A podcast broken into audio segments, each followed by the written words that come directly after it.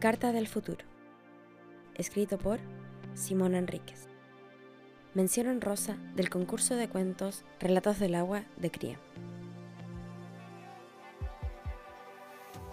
Había una vez ríos torrentosos de aguas muy frías. Había una vez mares de oleaje calmo y de colores que abarcaban toda la gama de azules, desde el celeste más claro a un azul oscuro, pero para nada turbio.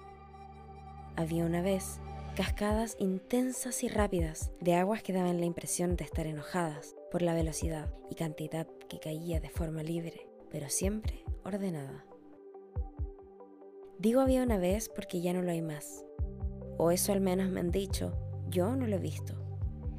El mundo es cada vez más peligroso y salir a la intemperie parece ser una misión que queda solo para los valientes.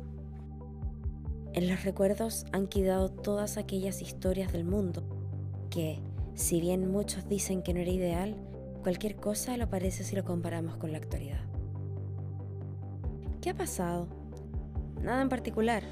No ha existido un meteorito como le pasó a los dinosaurios y tampoco ha existido una pandemia mundial mortal, aparte del COVID-19, muchos años atrás.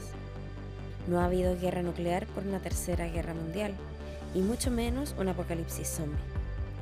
Entonces su pregunta será, ¿qué pasó? Y la respuesta es, nada en especial.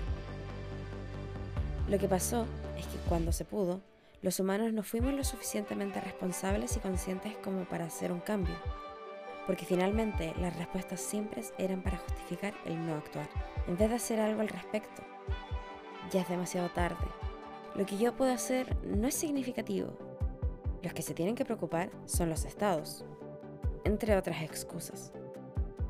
Solo respuestas para evadir el hacer algo al respecto. Entonces, ¿qué pasó? Bueno, las aguas se siguieron contaminando, desaparecieron especies de flora y fauna de las aguas.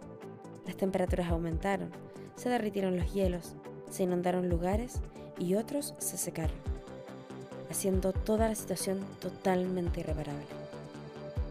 El agua, como se conocía, se volvió escasa. O sea, escasa en su nivel puro, admirable y consumible. Pues hay agua, pero totalmente letal para cualquier ser vivo, repleta de toxinas. Solo vive en la memoria y en las historias ese color cristalino que reflejaba cielos calipsos. Al humano solo le queda consumir una especie de agua hecha en laboratorios que entregan los estados en pequeñísimas raciones por lo que se ha convertido en el oro de nuestra época.